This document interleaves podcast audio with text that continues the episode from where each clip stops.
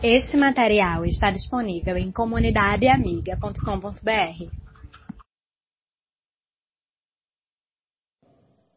Quem sabe decorado Atos 1:8? Nossa, crente, pensei que a igreja todinha dizia assim, uh. E agora eu sou obrigado a dizer, uh. Vocês não sabem Atos 1:8 mas vocês vão receber poder ao descer sobre vocês o Espírito Santo. Quando isso acontecer, vocês serão minhas testemunhas, tanto em Jerusalém, como na Judéia, Samaria e até os confins da terra. Ah, é esse, é pastor. Ah, eu sabia. Eu sabia. Quem sabe a cor da casa, o jeito da casa, o móvel da casa, quem mora da casa, mas não sabe o endereço da casa, nunca vai chegar na casa. Então, irmão, você precisa saber o que, é que tem o texto, você saber onde é que ele está na Bíblia para usar. Jesus Cristo disse muito claro: o teu testemunho de vida é onde você mora. E você vai testemunhar acerca de mim, do seu relacionamento comigo, aonde você morar. Seja na cidade de Jerusalém, na Judéia, Samaria ou até em Recife. Ou Olinda. Jaboatão Paulista, não interessa. Onde que você mora, onde você trabalha, onde você estuda. Você precisa ser testemunha de Jesus. Esta é uma ordem. Mas há um texto que o apóstolo Paulo escreveu para a igreja de Colossos, no capítulo 4, versículo 5, que eu sei que esse você não sabe decorado. Mas assim como os Atos 1:8, eu também preciso ter essa orientação de Deus através do apóstolo Paulo na minha vida. Abra sua Bíblia. Colossenses capítulo 4, versículo de número 5.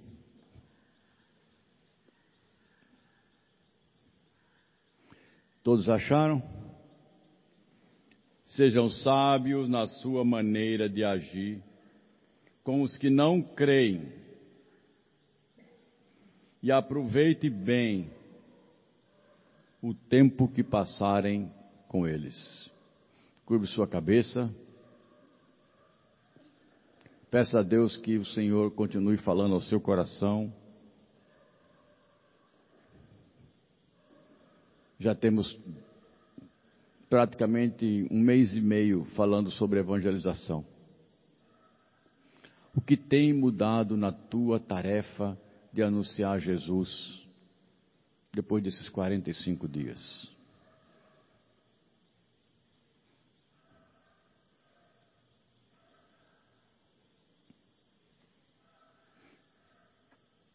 O que precisa ser mudado na tua conversa com Deus, Ele vai te dizer, para que você seja um missionário, um servo de Deus, uma serva de Deus, onde você trabalha, mora e estuda.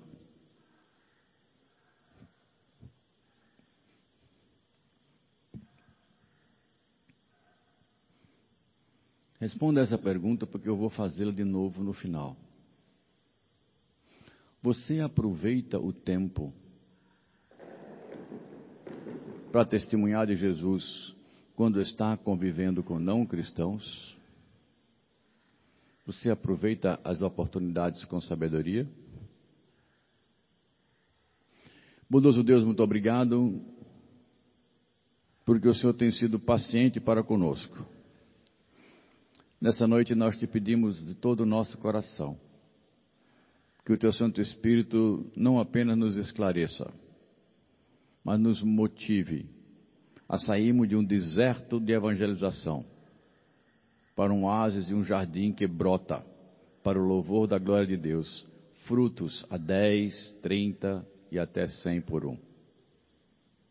Que nós sejamos esse tipo de terreno que produz muitos frutos e que sejamos cuidados por Deus para que possamos continuar dando mais frutos. Em nome de Cristo, teu Filho, a quem servimos, amamos e adoramos. Amém. Muito bem, queridos. Pelo menos quatro coisas destaca do texto, mas eu achei quatro muito, resumindo em três, para variar, não é? E se você notou, a ordem está no próprio texto. E ela começa com, o texto começa com comportamento. Sejam sábios na maneira de agir. Quando falamos de relacionamentos, e falamos de relacionamento saudável, ou pelo menos do que nós podemos chamar de relacionamento íntegro, por trás disso, queridos, está o caráter daqueles que se relacionam. Se você estiver lidando com um mau caráter, você pode fazer contrato, você pode se precaver. Você pode até tentar diminuir as chances de dar errado. Mas o mau caráter vai produzir danos no relacionamento. Não tenha dúvida. Eu não quero hoje à noite aqui chamar de ninguém de mau caráter. Esse é um julgamento entre você e Deus. Porque quem julga o interior do ser humano é o próprio Deus. Nenhum outro ser humano pode julgar o interior, a não ser o seu próprio. Mas a Bíblia diz que Deus conhece o nosso interior. E o Espírito de Deus pode dizer para você: você agiu com mau caráter.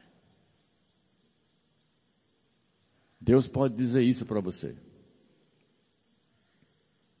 Mas não é esperado isso na vida daqueles que já conheceram a Cristo, que tiveram uma nova natureza, que buscam imitar o caráter de Cristo. O cristão, e o nome significa pequeno Cristo, foi divinamente capacitado para fazer coisas que antes ele não conseguia fazer no seu relacionamento amor, alegria, paz, bondade, paciência, domínio próprio, mansidão. São características que refletem o caráter do próprio Deus. E foram dados para mim e para você. Não confundam características comportamentais Pessoas que não reclamam. Ah, como ela é mansa. Pessoas que preferem perder a exigir direitos. Ah, como ele é parecido com Jesus. O ser humano como um todo, ele não foi inibido de fazer coisas que, de alguma forma, lembram o seu Criador. Uma parede derrubada no chão, disse João Calvino, não serve mais para parede. Mas qualquer espectador externo que olhar para aqueles tijolos próximos um dos outros e alguém perguntar: o que é isso? Quem está olhando dirá: uma parede no chão, disforme, deturpada, desvirtuada. Mas verá nos tijolos parede. A natureza humana foi corrompida. A natureza humana foi depravada. Mas mesmo assim, ainda há relances que mostram o Criador. E é por isso que nós entendemos que, mesmo os que não têm Deus, ou não tiveram na vida a transformação por Cristo, ainda conseguem fazer algumas coisas que gerem atos de bondade. Na prática, você não vai encontrar pessoas não cristãs falando a verdade. Você vai encontrar pessoas não cristãs não traindo seu cônjuge.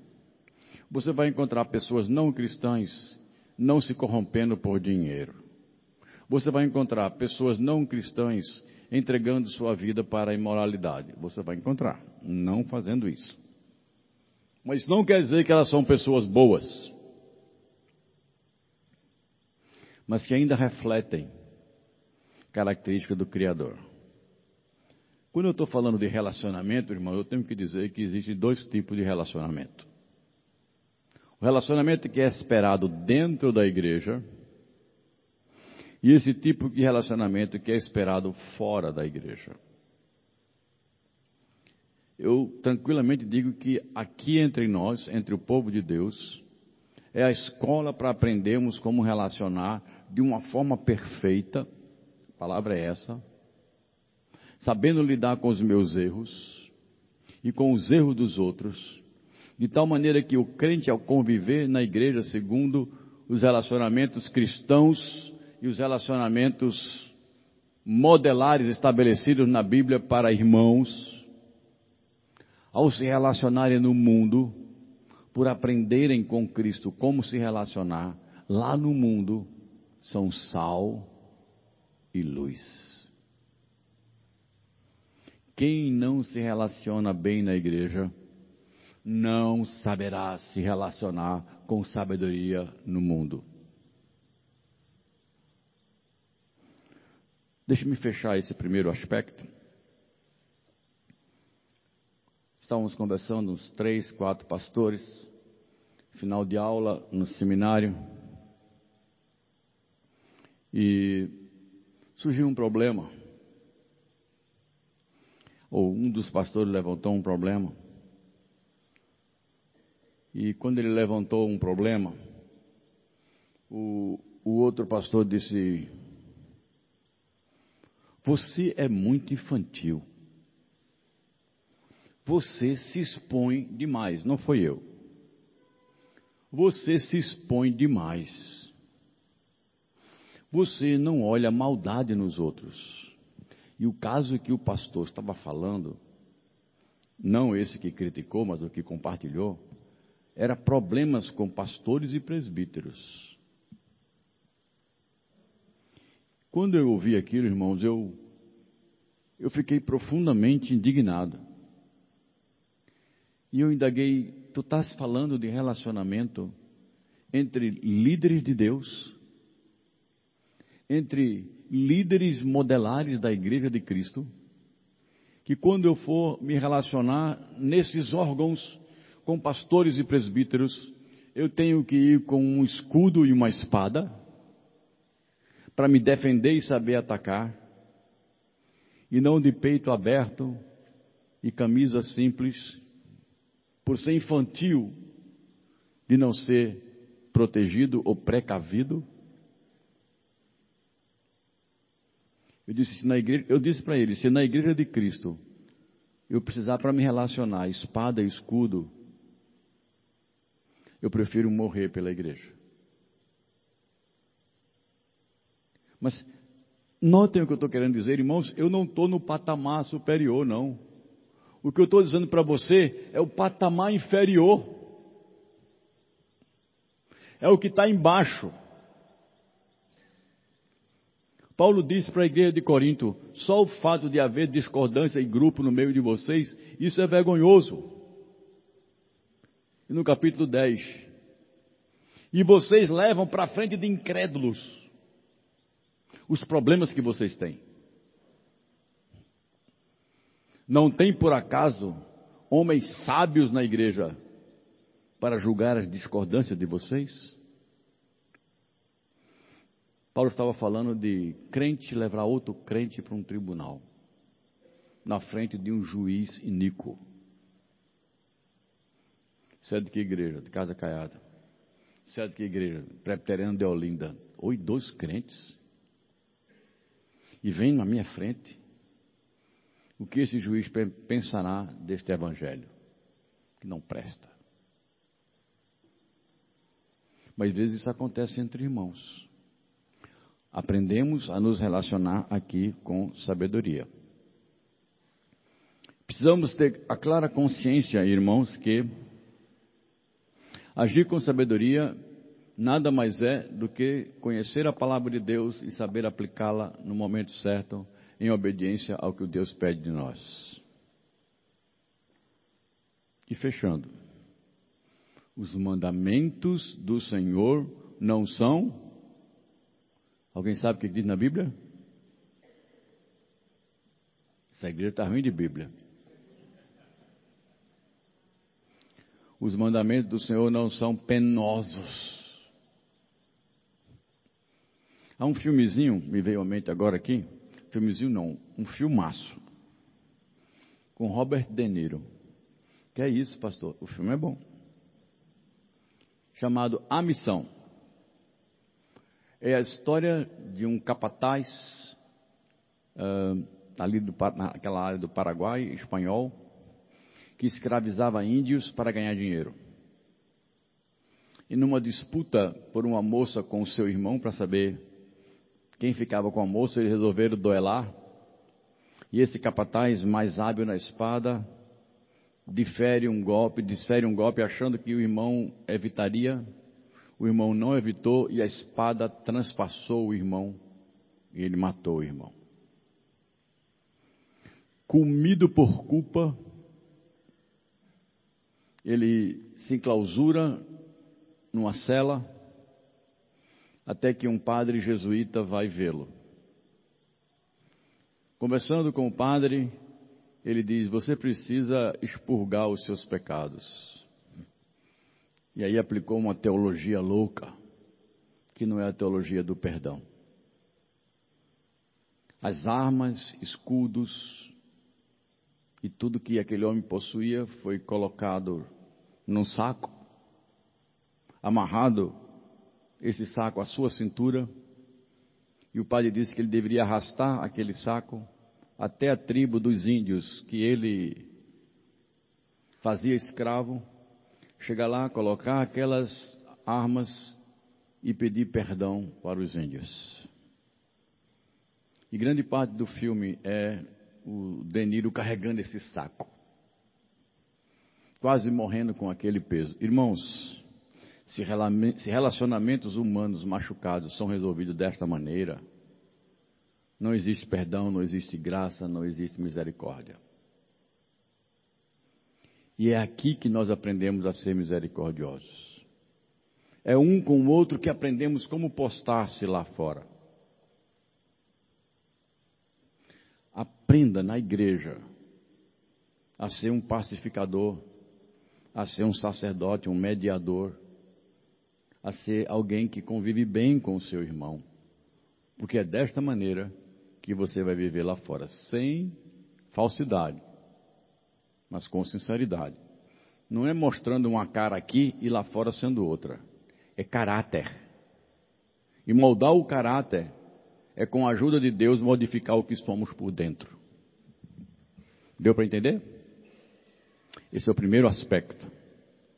Sejam sábios eu preciso saber me relacionar adequadamente.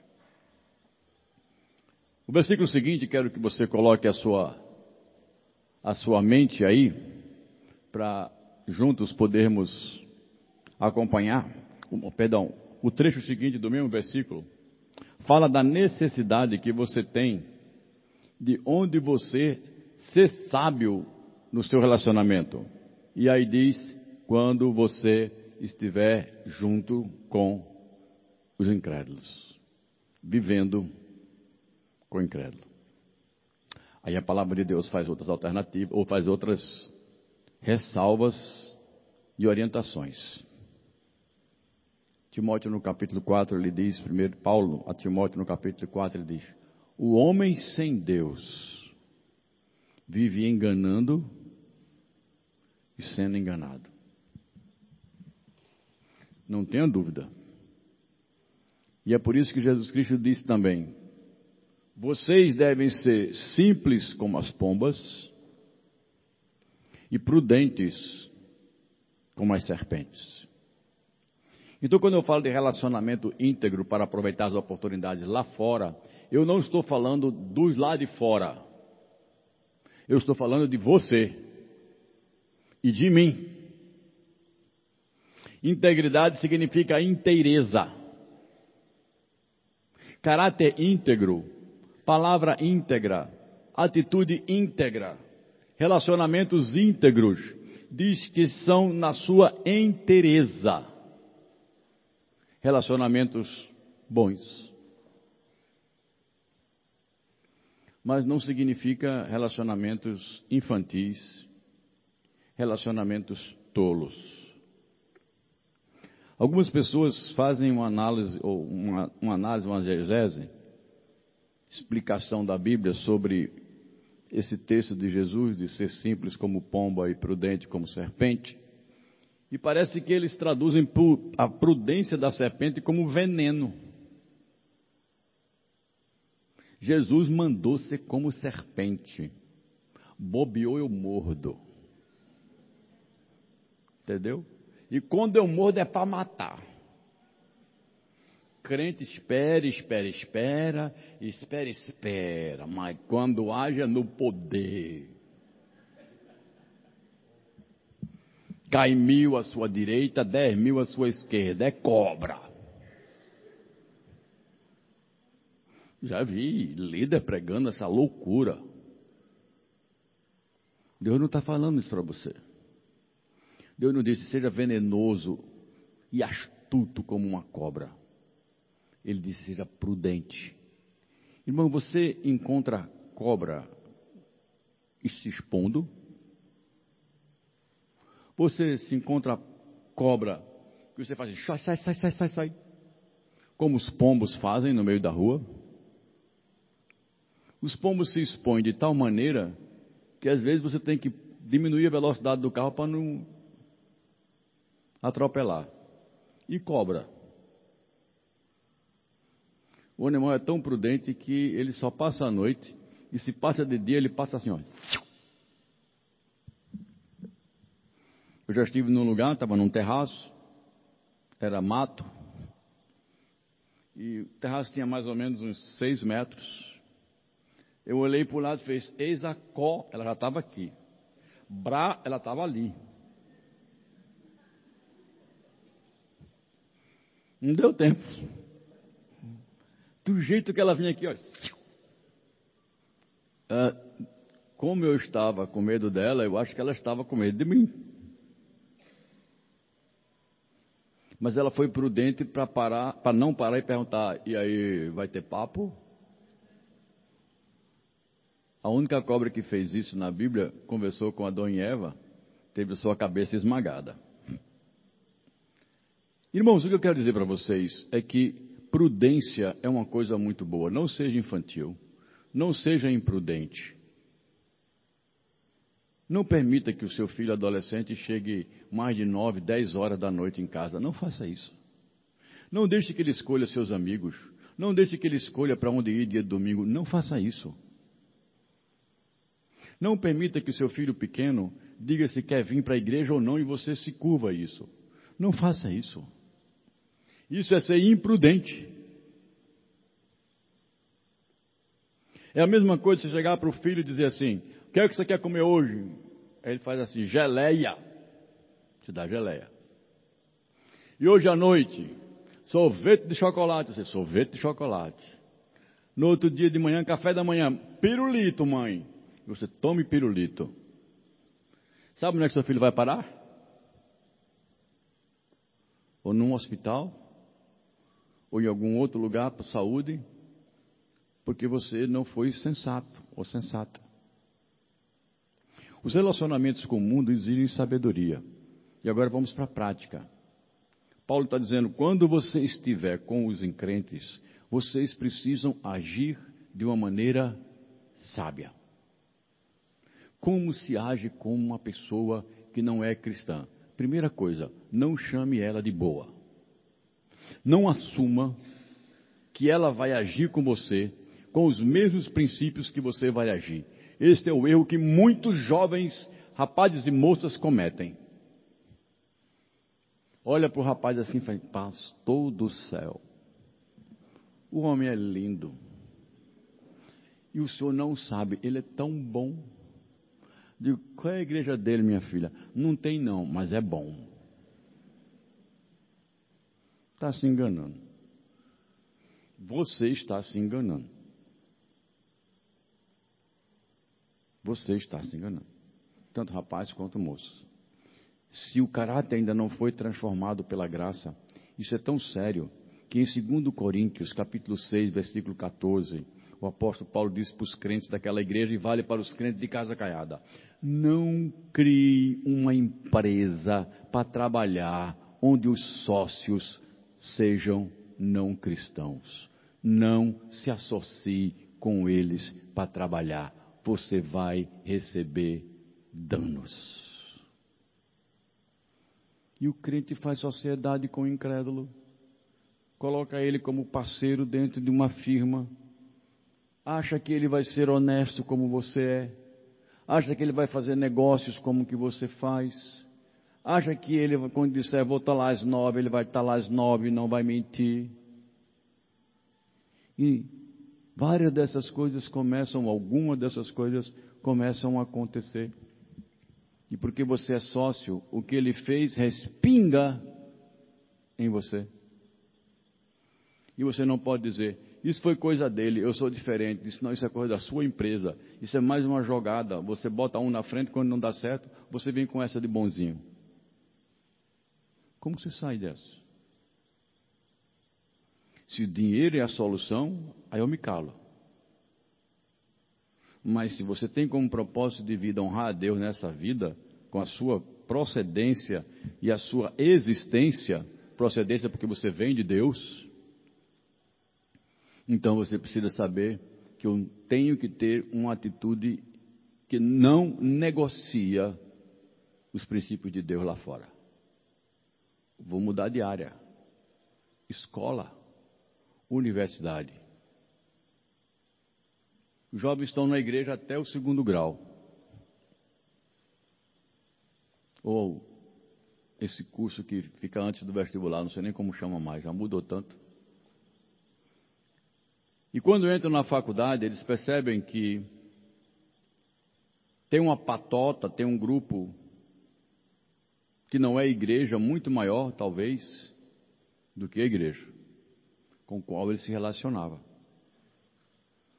Em vez de ele manter a sua estrutura de fé, ele abandona a sua estrutura de fé e se molda à realidade de lá, como se a verdade tivesse do outro lado. Mas a questão não é tão simples e tão simplista como eu estou falando, não.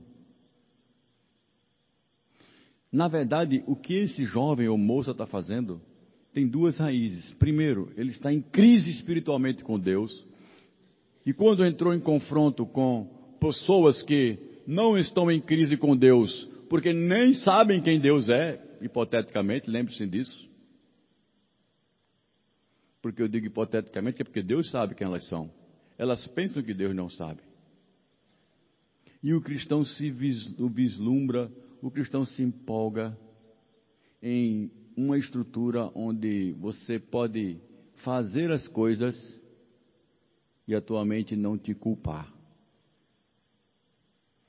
Que isso? Por que não? Eu tenho encontrado, isso não é muito tempo, conversas recentes, moças e rapazes que não são cristãos, eles defendem o sexo do casamento com muita fora do casamento com muita tranquilidade. Eu amo. Por que não? Como que eu vou casar com alguém, pastor, que eu não conheço como é na cama?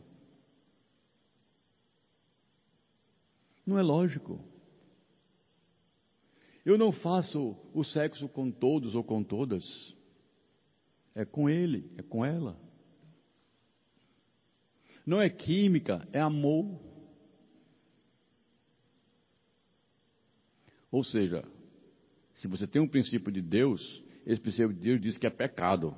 Aqui é amor. Se você faz por pecado, quando você faz, isso gera em você culpa. O outro lado, quando faz, gera o quê?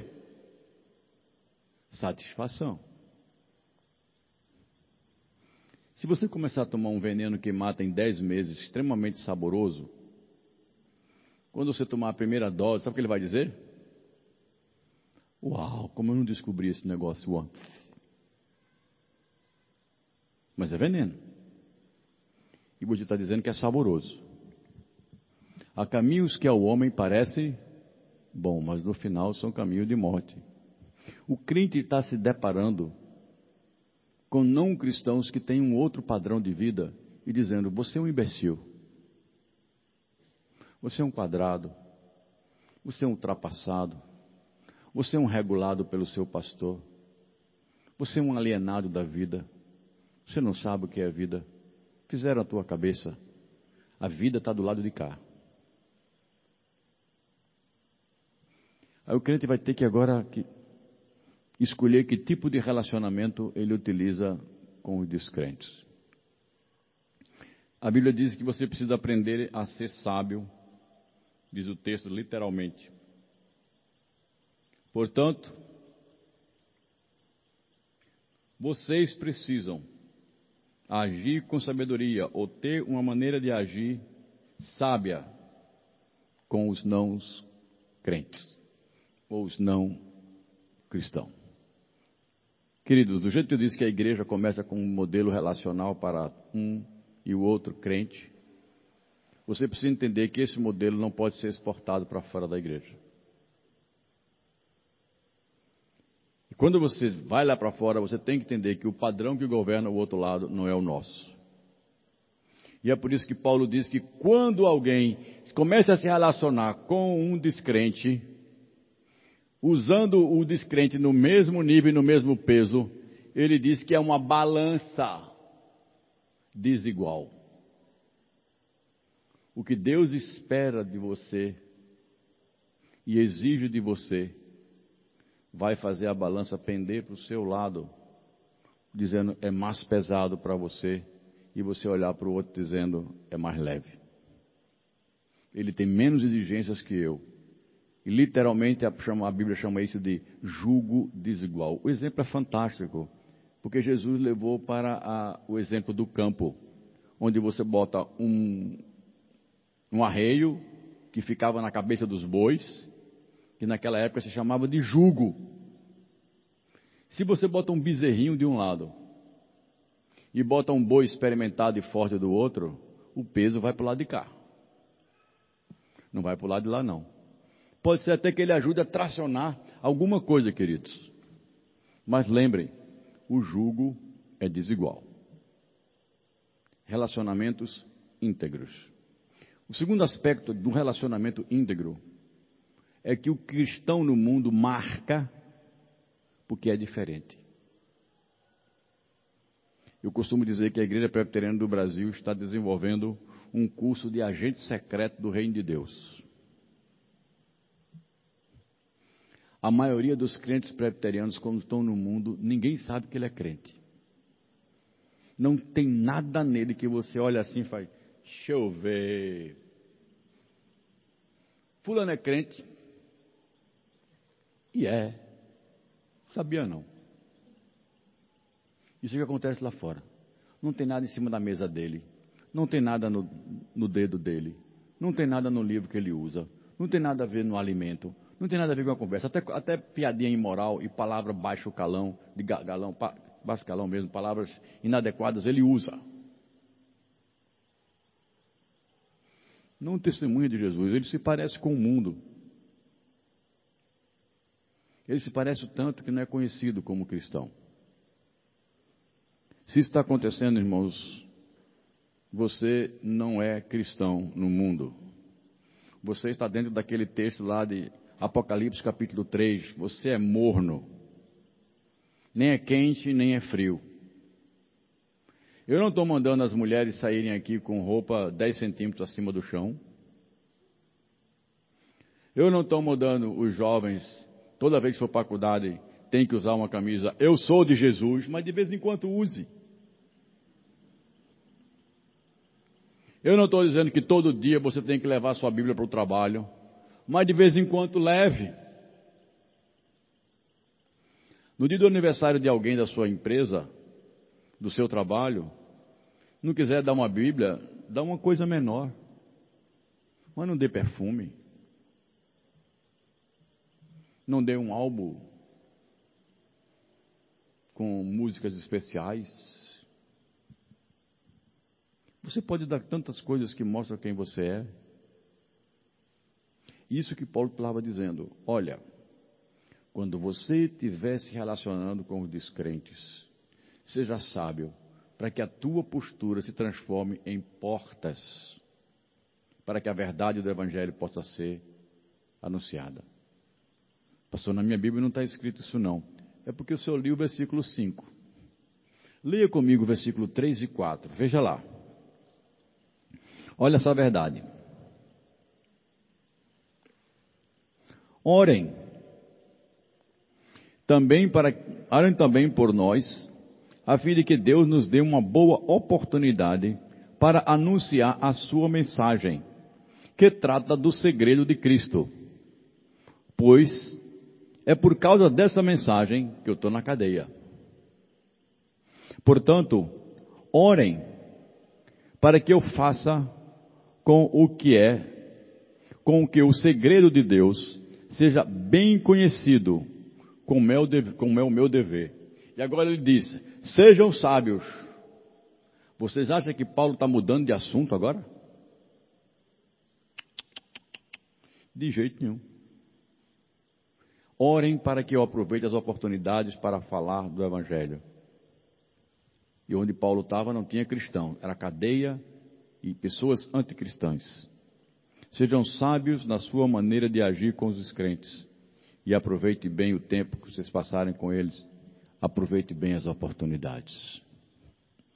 Paulo está dizendo: eu preciso pregar a mensagem que antes esteve oculta, que é a mensagem de Jesus. E Paulo estava preso injustamente. E aconteceu uma coisa, porque ele era cidadão romano, foi permitido a Paulo morar, ou uma prisão domiciliar, morar como um preso. Não se sabe exatamente se o soldado era acorrentado junto com ele, ou se na sua casa o soldado ficava. O fato é que havia um soldado romano todo dia com ele. E era da guarda do palácio, porque Paulo estava sob custódia de César. E havia apelado para ser julgado pelo próprio imperador, e como cidadão romano ele tinha esse direito. Irmão, sabe o que é que Paulo fez com esses soldados que todo dia, alternando, porque soldado muda quem vem, quem não vem, tem escala? Paulo começou a pregar o Evangelho. No livro de Atos diz que muitos da guarda pretoriana, da guarda do palácio do imperador, muitos soldados se converteram. Eu fico pensando, se eu tivesse preso por causa do Evangelho, se eu estaria evangelizando carcereiro.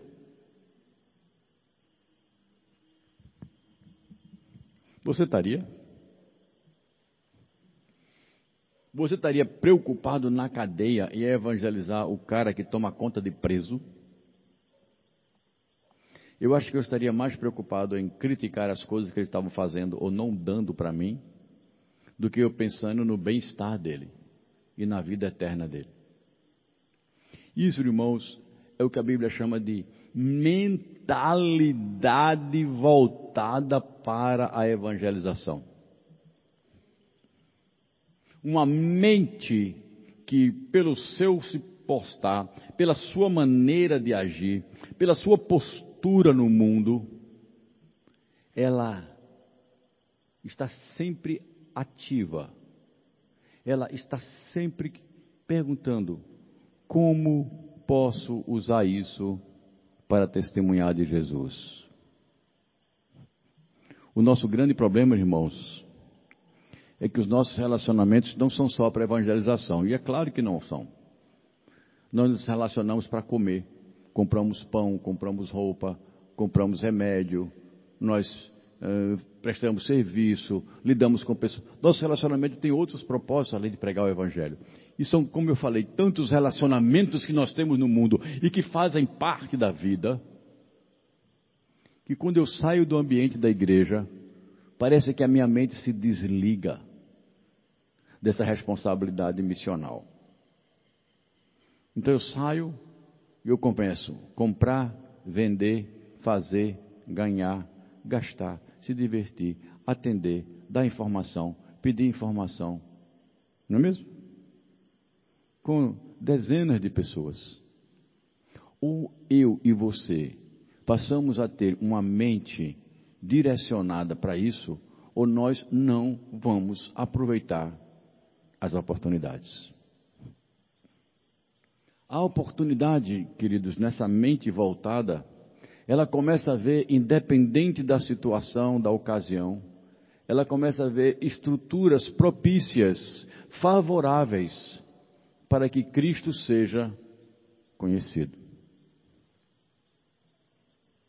Essas oportunidades, olhando o terceiro e último aspecto, que nós precisamos aprender para verbalizar a nossa fé, a partir de uma mente voltada para a evangelização e fruto de um caráter de relacionamento íntegro produzido aonde eu vivo. Essa estrutura de oportunidade, ela pode ter o caminho de oportunidades geradas por mim mesmo, por você mesmo, ou oportunidades que são geradas aonde você está. Há uns cinco anos atrás aqui eu preguei sobre um outro assunto e contei a história sobre o seu Heraldo. Não tem nada a ver com o Heraldo da igreja. Heraldo era um contínuo na Companhia Hidrelétrica do São Francisco que servia o nosso departamento. E seu Heraldo era cachaceiro. Às vezes ele chegava com as bochechas bem inchadas. E eu olhando para aquele rapaz, aquele senhor, bem mais velho que eu na época, eu dizia: Esse homem precisa de Jesus. Um belo dia, eu estava passando pelo corredor com as mãos cheias de uma tarefa que eu tinha que fazer. E no banco, no, no, na, no sofá do corredor, estava seu Heraldo, sentado, lendo um livro que era o Novo Testamento dos Gideões, aquele cinza. A minha cabeça disse: é agora. Vou pegar essas coisas, vou resolver rapidinho o que eu tenho ali e vou voltar aqui e vou abrir uma porta para depois conversar com o seu Heraldo. Eu entrei, gastei uns 20 minutos, mais ou menos. Quando eu voltei, Seraldo não estava mais sentado. Eu saí da chefe no ano de 1984. E até hoje, nunca mais eu vi o seu Heraldo. Não sei se ele morreu. Não sei o que aconteceu. Eu ainda fiquei dois anos na empresa depois que isso aconteceu. Não sei o que aconteceu com aquele homem. Eu perdi uma oportunidade. A oportunidade estava ali. Não foi eu que criei. Ela se apresentou diante de mim. E eu agi como o sacerdote e o escriba, na palavra do samaritano. A oportunidade estava ali para ajudar. Um disse, ah, eu tenho coisa para fazer na igreja. E passou, foi embora. O outro disse, ah, se eu tocar nesse cara, ele estiver morto, eu não posso fazer minhas atividades por três dias. Deixa aí. Mas teve um que disse, não. Eu vou usar essa oportunidade que eu estou, eu estou passando por aqui, estou vendo o que está acontecendo, é uma oportunidade para eu mostrar graça, misericórdia e amor. As oportunidades para os que estão de fora, irmãos, são impressionantes. Ontem eu estava dando um curso sobre ações missionárias da igreja na cidade. Uma igreja pequena lá em Piedade, presbiteriana, chamada Igreja Atos 2. E tinha um senhor, uns sessenta e poucos anos, cabelo grisalho, que ele participava ativamente das perguntas que eu fazia e dava exemplos bastante interessantes. Esse senhor, no intervalo, veio até mim e disse: Pastor, eu fui morador de rua por 30 anos. E essa igreja daqui começou a levar uma sopa e a falar de Jesus ali na Rua do Imperador, onde eu vivia naquele momento. No começo eu fiquei longe, fiquei só olhando. Mas eu queria a sopa. Aí eu comecei a me aproximar. Uma vez eu me aproximei ao ponto de ouvir o que eles estavam falando. E o que eles estavam falando, Deus usou, mudou meu coração. Eu saí da rua. Hoje eu prego para mendigos na rua. Gente, ele estava vestido, bem apresentado. Eu jamais pensaria que aquele homem teria passado 30 anos na mendicância. Seu Gilberto.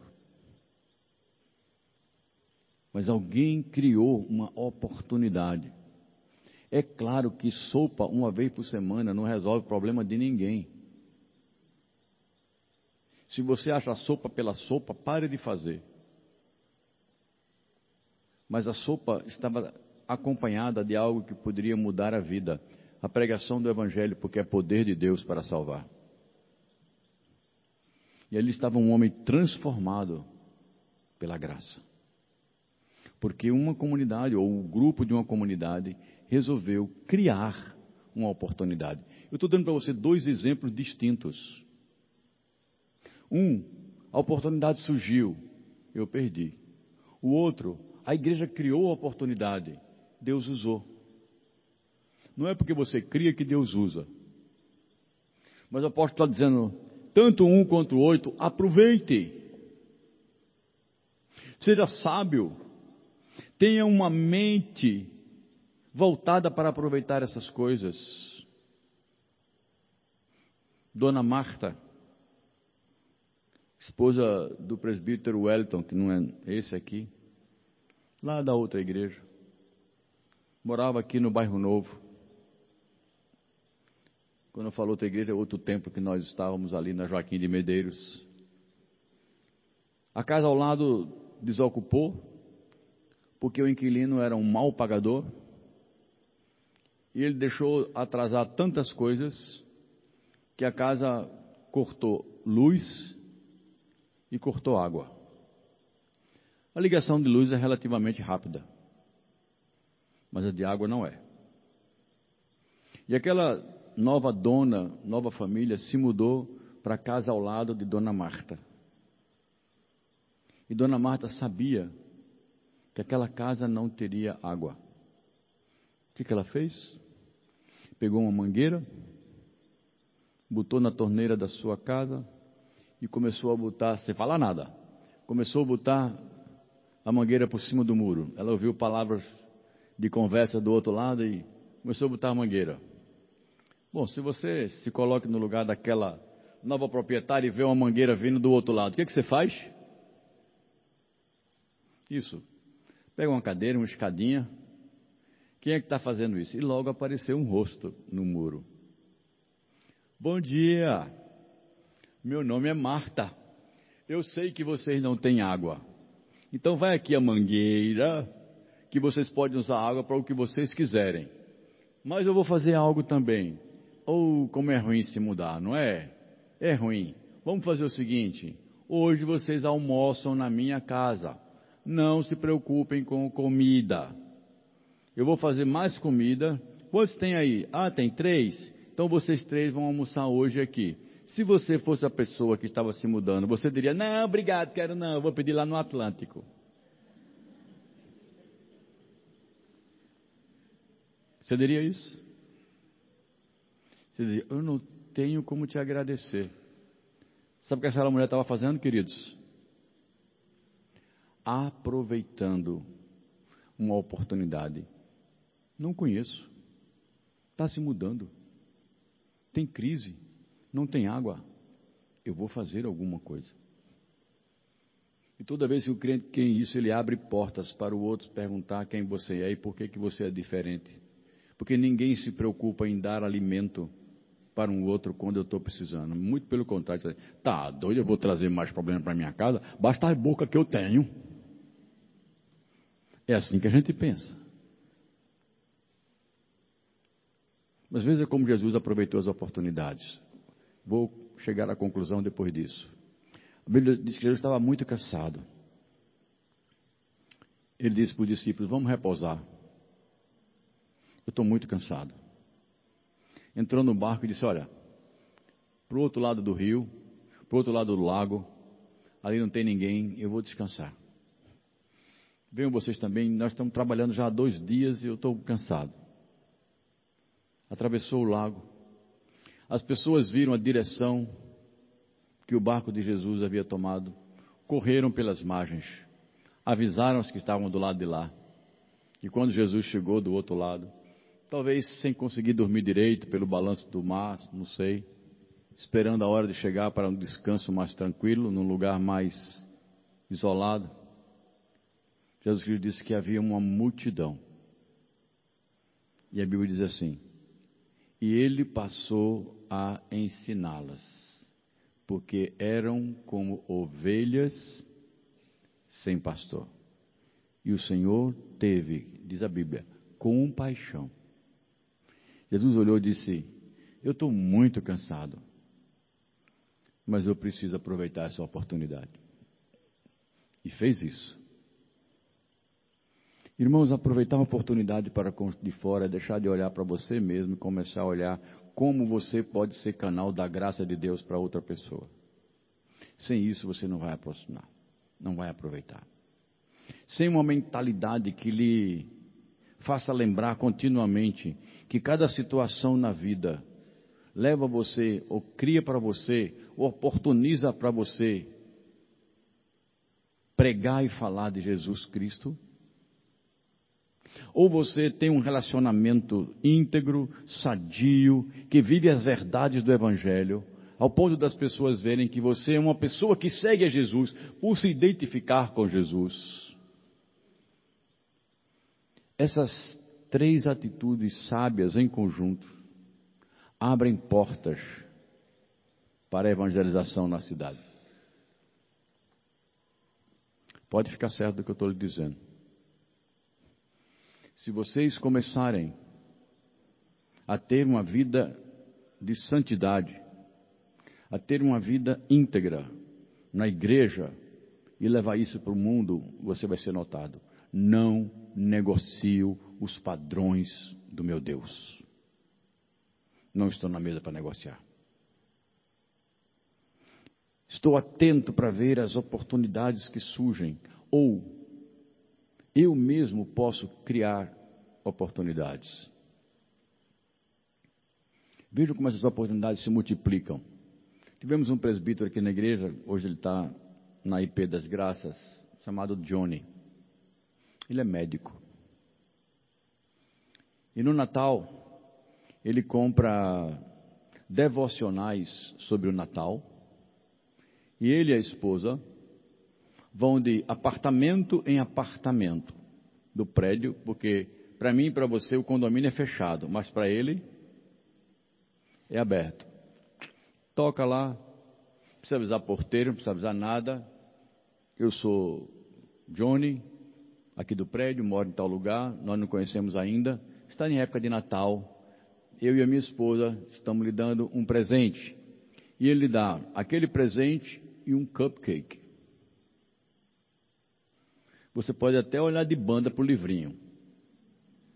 Mas para o cupcake, seu olho pisca. Bem, bem. Excelente estratégia para criar oportunidades. E ele fez isso um ano. Não sei se ele mudou do cupcake. Fez isso dois anos. No terceiro ano ele não fez. O que aconteceu? Blim, blom. Apartamento dele tocou. Abriu. Eu sou seu fulano, de tal andar. Vai ter devocional esse ano? A porta abriu. A porta abriu. Perceberam, irmãos, que a gente precisa entender que onde eu moro, onde eu trabalho, o que é que eu faço, o que é que eu compro, lidando com o meu cliente, ligando com o meu fornecedor, ligando com, lidando com o meu amigo de trabalho, ligando com o comprador de carne, com a vendedora do pão, a vendedora da feira, seu Zé da padaria, sei lá.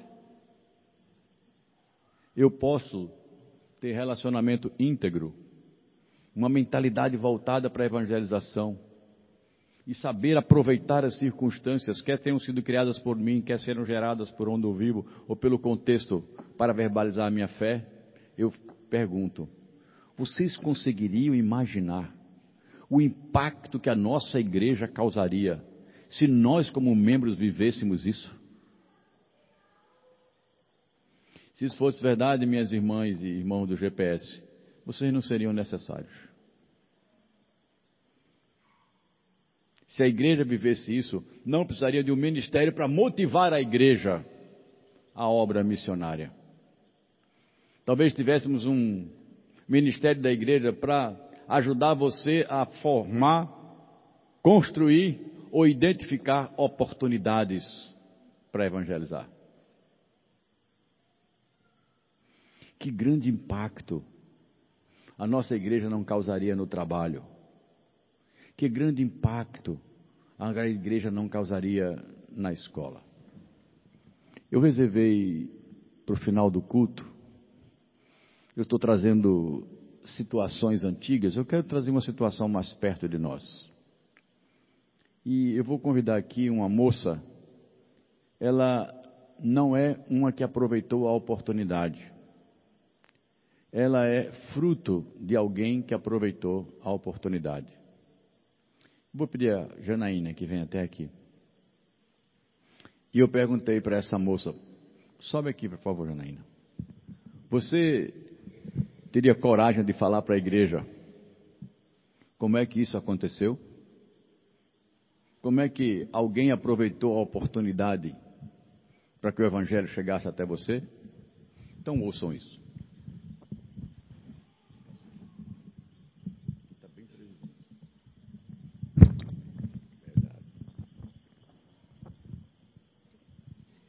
Graça e paz, irmãos.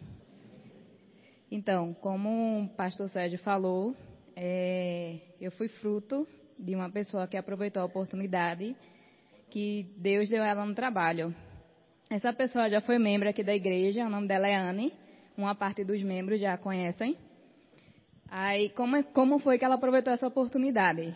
É, quando eu entrei na igreja, acho que em torno de. Acho não, entrei em 2010, no final de 2010. E no início de 2011, mais ou menos, é, uma pessoa lá da, do trabalho procurou ela para perguntar quando ela retomaria os estudos do livro de Pastor Sérgio, que é Conhecendo a Verdade da Fé Cristã. E é, só que essa pessoa ela estava fazendo uma dupla, porque esse estudo é recomendado fazer com uma dupla. Essa dupla dela tinha saído e ela foi perguntar para Anne, Anne, quando é que a gente volta? A Anne disse para ela, você tem que escolher uma nova dupla para a gente retomar. E para minha surpresa, ela disse, eu quero que ela seja essa minha dupla. Tipo, eu estava pouco tempo no trabalho, não a conhecia direito. E Anne perguntou para mim, você quer? Aí eu aceitei, perguntei como funcionava. Ela disse, não, a gente estuda o livro, que é composto por cinco verdades. E essa verdade, é, cada verdade é vista, é vista a, cada semana, porque cada verdade tem um dia, tem cinco dias no total cada verdade. E ela me explicou como funcionava e perguntou se eu queria. Aí eu aceitei e foi aí que ela começou a aproveitar a oportunidade que ela teve. Começou com essa pessoa do trabalho que disse que queria fazer comigo, queria retomar os estudos. E ela já me deu logo o livro, me deu uma Bíblia que eu não tinha na época. E a gente iniciou esse estudo no horário do almoço no trabalho.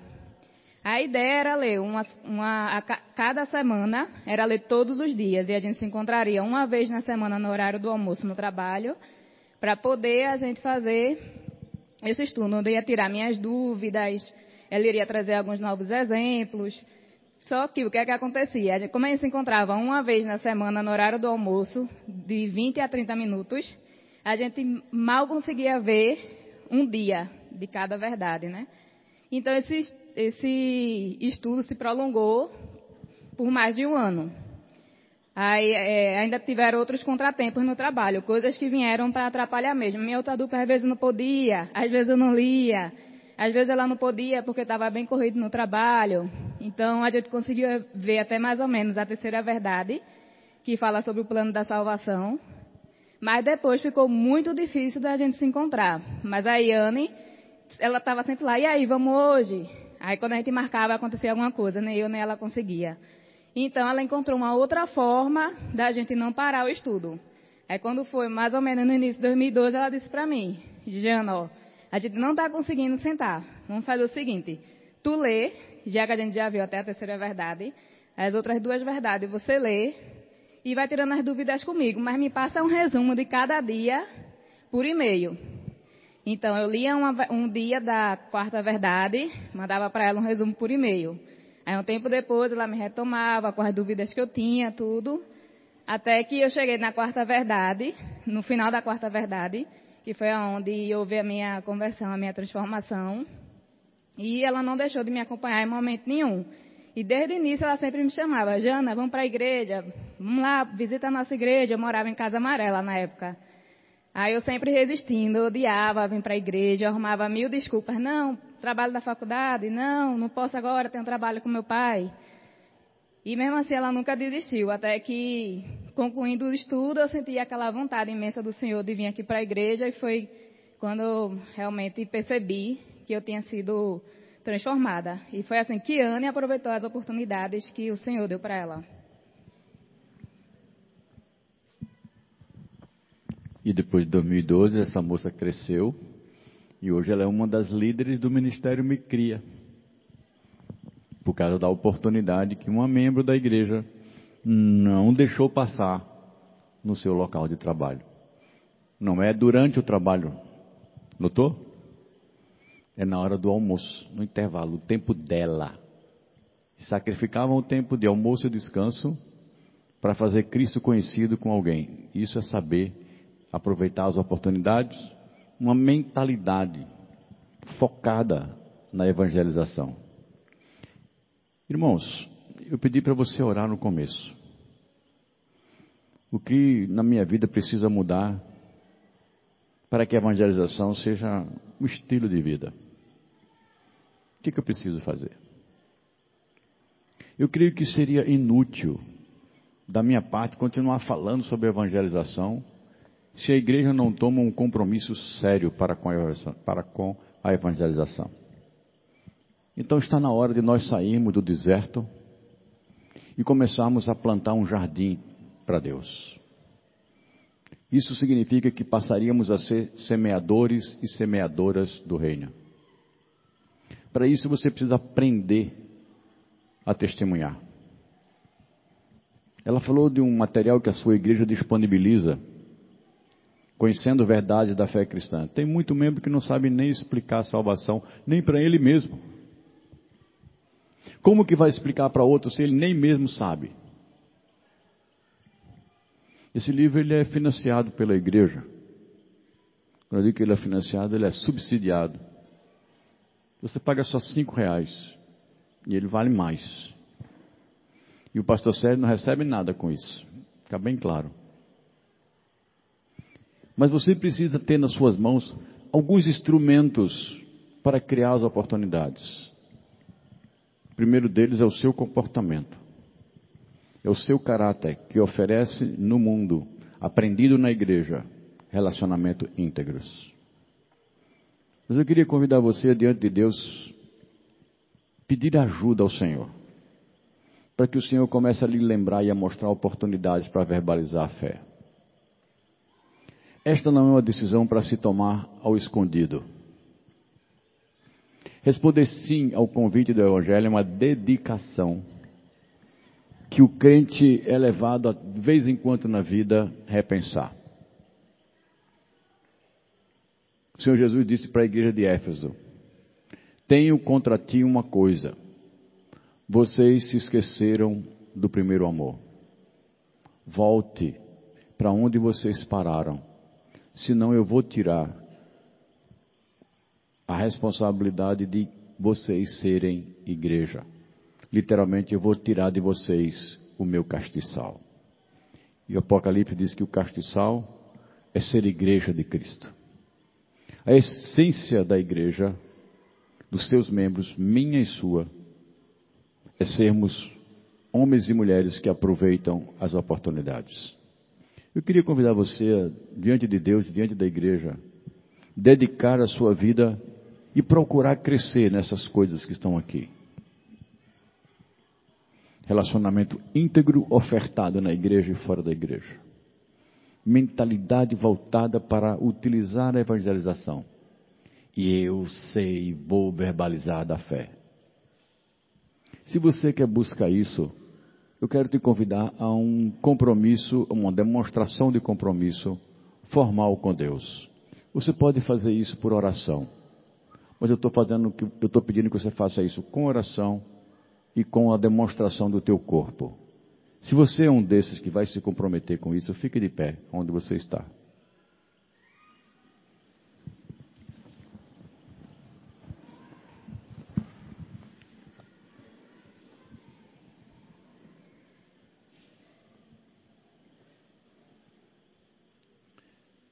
Bondoso Deus é o teu povo que está de pé.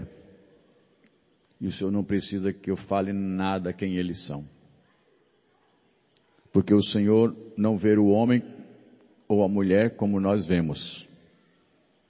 Nós vemos o exterior, mas o Senhor conhece o interior. E a tua igreja aqui se dedica, Senhor, a ser uma igreja missional, a ser uma igreja que te honra com os procedimentos, palavras e ações jovens e adultos e adolescentes dispostos a terem uma mente focada na evangelização. E nós te pedimos, Senhor, dá-nos oportunidades para testemunhar de Cristo. Dá-nos oportunidade para mostrarmos quem Jesus é na nossa vida. Ajuda-nos a compreender melhor a doutrina da salvação, para poder ensinar aos outros as grandes bênçãos que esta verdade aplicada na vida do homem e da mulher trazem que a tua igreja borbulhe de novos membros e que o Senhor a cada dia aumente o número dos que vão sendo salvos para o louvor da tua glória, para a alegria nossa em ver homens e mulheres aos pés da cruz arrependidos e salvos. Dá-nos essa alegria de ver o reino crescer através do nosso trabalho. Oramos assim, em nome de Jesus, e pedindo que o poder do Espírito seja derramado sobre nós essa é a nossa oração. Amém.